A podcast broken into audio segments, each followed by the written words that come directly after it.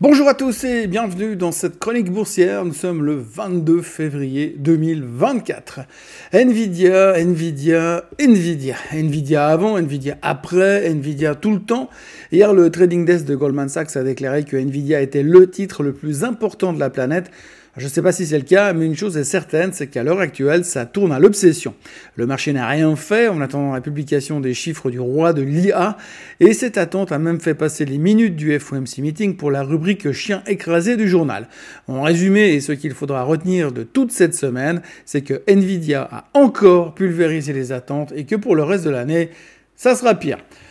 Afin de ne pas faire comme tout le monde, on va d'abord commencer par la publication des minutes de la Fed. Elles sont donc passées totalement inaperçues parce que nous avions bien d'autres préoccupations en tête. Des préoccupations comme euh, est-ce que je dois shorter Nvidia avant les chiffres ou est-ce que je dois vendre ma grand-mère pour en racheter encore plus? Ou des préoccupations comme et si Nvidia nous faisait une Palo Alto? Palo Alto qui perdait près de 30% parce qu'ils avaient réduit leur guidance et estimé que la croissance de l'IA était en train de caler. Pourtant, même si ça n'est pas une monstre surprise, les gars de la Fed avaient quand même des choses à dire, euh, pas dans le rapport dactylographié de leurs deux jours de meeting du mois dernier. Cependant, il faudra tout de même retenir que tout le monde s'en fout depuis que l'on a commencé notre thérapie pour accepter le fait que possiblement les taux ne baisseraient pas en 2024. J'ai presque l'impression que tant que Powell ne débarque pas devant le Congrès avec la chemise ouverte et la cravate nouée autour de la tête en hurlant « On s'est complètement vautré, l'inflation n'est plus sous contrôle et elle n'est pas transitoire du tout », en ajoutant Demain, je monte les taux de 100 BP. Je crois que le marché s'en tamponne définitivement. Tout ça pour vous dire qu'hier, dans les minutes, on a appris que tant que l'inflation ne baisserait pas, franchement, il ne fallait pas compter sur une baisse des taux. Par contre, pour le moment, il ne parle pas non plus de monter encore les taux, pour le moment en tous les cas. Et pour résumer, si l'on tente d'interpréter ces minutes et de se projeter un peu dans le futur, on a l'impression euh, que les taux vont effectivement baisser cette année, mais c'est pas pour là tout de suite, et il n'y a pas vraiment d'indication sur la date de la baisse en question. Je crois que tant que l'inflation ne fait pas mine d'aller à 2% et que le marché de l'emploi ne se pète pas la figure, tel Biden qui monte un escalier, il n'y aura pas de baisse des taux et il va falloir composer avec. Ça tombe bien parce que visiblement le marché n'en a déjà plus rien à foutre et il y a tellement à dire au sujet des chiffres de Nvidia qui, euh, depuis hier soir, est devenu le Magnificent Seven à lui tout seul.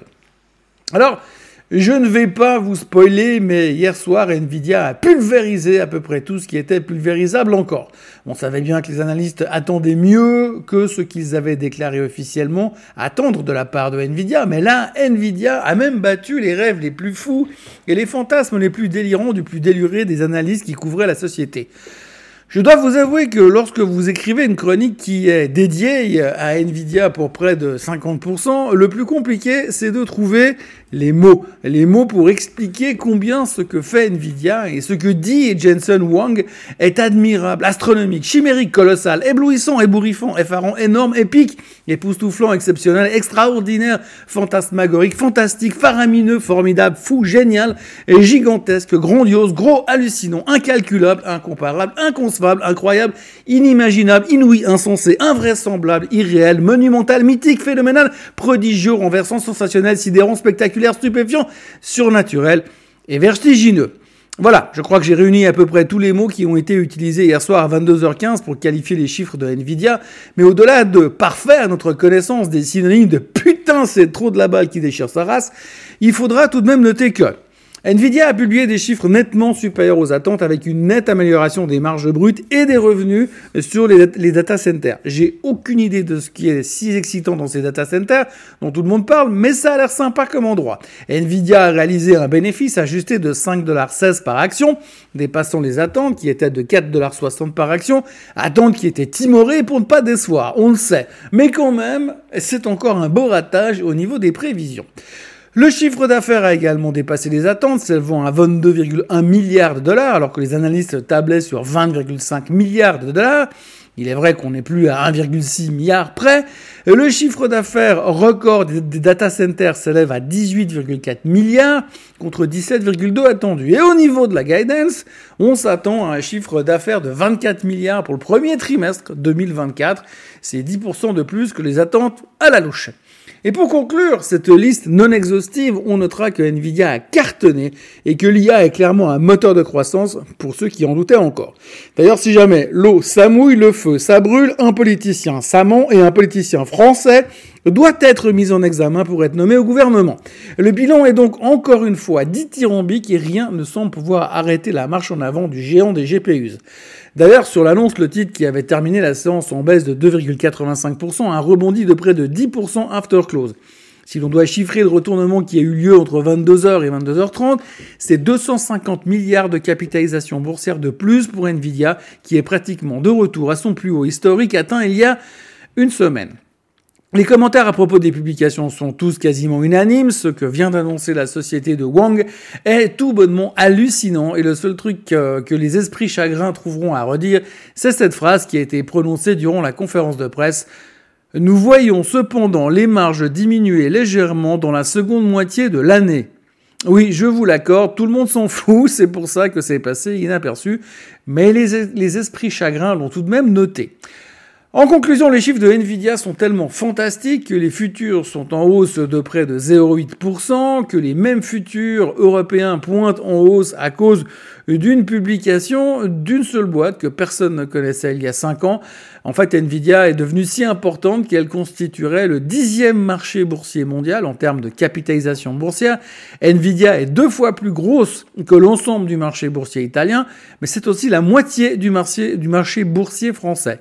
Et pourtant, quand vous regardez les price targets des analystes, ils oscillent entre 400 et 1200 dollars. Pourtant, ils ont tous suivi plus ou moins les mêmes études. On peut donc se demander Comment en sommes-nous arrivés à ce qu'un seul titre contrôle une si grande partie du marché? Non, parce que même les six autres Magnificent Seven euh, sont pas mal non plus au niveau du contrôle. On a le sentiment que Nvidia est devenue euh, la colonne vertébrale des bourses mondiales. Et on sait tous très bien ce qui se passe quand on enlève une colonne vertébrale.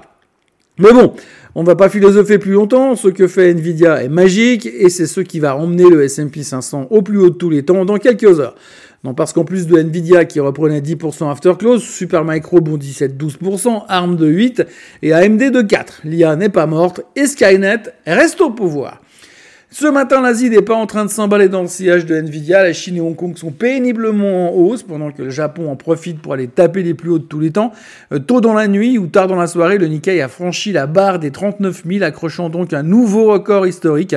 Celui qui avait été établi en 1989 a donc été effacé des tabelles, comme prévu. Il aura quand même fallu patienter 35 ans, mais c'est fait, et si ça se trouve, c'est grâce à Nvidia. du côté du reste, le pétrole est à 78,11, l'or est à 2038 et le bitcoin est à 51 500. Il faut aussi parler de ce qui s'est passé after close sur les voitures électriques. Je sais que depuis quelques temps, ça n'intéresse plus personne et que la plupart des gouvernements sont en train de supprimer les subventions à l'achat de ce genre de sèche-cheveux, mais il faudra tout de même retenir qu'hier, Rivian a annoncé qu'il s'attendait à une production flat pour l'année. En gros, vont produire le même nombre de voitures que l'an dernier. On ne peut pas dire que ça soit un modèle de croissance vu sous, cet angle. Ils devraient donc fabriquer 57 000 voitures cette année alors que Wall Street tablait sur 10 000 de plus. Le titre n'a pas aimé et se prenait 15% dans les dos after close. Rivian se traite à 13 dollars. Euh, le 16 novembre 2021, nous avions atteint un pic à 179 et pour y retourner, il suffirait de 1280% de rebond. Ah oui, le CEO de Rivian a dit que c'était toute la faute de la hausse des taux et qu'au passage, il virait 10% de ses employés pour maîtriser les coûts. Encore une bonne nouvelle pour la Fed qui va pouvoir, un jour, baisser les taux. Et ça n'est pas tout niveau voiture électrique, puisque hier soir, il y avait aussi Lucid qui publiait ces chiffres. La perte de la société s'est creusée à 654 millions de dollars et ils ont aussi coupé leur guidance pour 2024. Le titre perdait 9% after close et se traite à 3,39 euh, dollars. Ce Tesla se traitait quand même en haussière et moi je suis passé devant chez Lucide au rond-point de Rive et j'ai hésité à demander si je pouvais en essayer une. Et puis en fait j'ai préféré aller voir chez Mercedes pour voir la dernière AMG GT qui roule avec de la bonne vieille essence sans plomb. Elle. Dans les nouvelles du jour, il faudra noter que JP Morgan a prévenu que la situation économique actuelle pourrait nous mener vers la stagflation, comme dans les années 70, caractérisée par une forte inflation et une faible croissance. Une telle situation pousserait donc les investisseurs à sortir des actions, et même des actions Nvidia au profit d'actifs à revenus fixes offrant des rendements plus élevés. Pour expliquer leur réflexion, JP Morgan estime que les tensions géopolitiques actuelles sont comparables à celles des années 70 et pourraient entraîner une inflation similaire. Vivement la chute du mur de Berlin. Il doit y avoir du Jamie Dimon derrière ce rapport. On change de continent et on se dirige vers le pays de la liberté puisque la Chine a interdit aux grands investisseurs institutionnels de vendre des actions à l'ouverture ou à la clôture du marché. Et il prévoit de euh, traquer les personnes euh, qui, vendraient à découvert. Euh, oui, oui, vous avez, vous avez bien lu, ils vont traquer les shorts. Bonne ambiance, hein. Mais par contre, pour compenser et montrer que les Chinois ils sont gentils, ils vont aussi envoyer plusieurs pandas aux eaux de San Diego. Toujours au chapitre bonne ambiance, un pipeline de gaz naturel en Iran a été dynamité. L'Iran accuse Israël. Mais je suis sûr que tout ça va bien se terminer. Et puis, la plus jolie nouvelle de la journée, c'est le responsable du programme 737 MAX chez Boeing qui vient de se faire virer. La première chose qui me vient à l'esprit, c'est seulement maintenant nous sommes en train d'assister au plus gros échec commercial technologique de l'aviation civile depuis des années, et le responsable du programme était toujours là.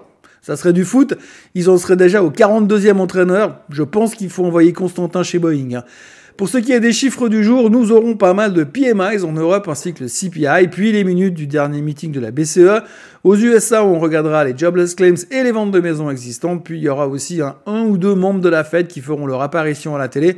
Côté chiffre du trimestre, même si après Nvidia, plus rien n'aura le même goût, il y a tout de même Moderna et Newmont qui vont publier, même si la saison est pratiquement terminée et que nous sommes au plus haut de tous les temps. Passez une excellente journée en contemplant tous ces superlatifs au sujet de l'intelligence artificielle et de l'intelligence de Nvidia. Et nous, on se voit demain pour commenter la suite de nos vies dans le monde merveilleux de la finance qui ne baissera plus jamais. À demain.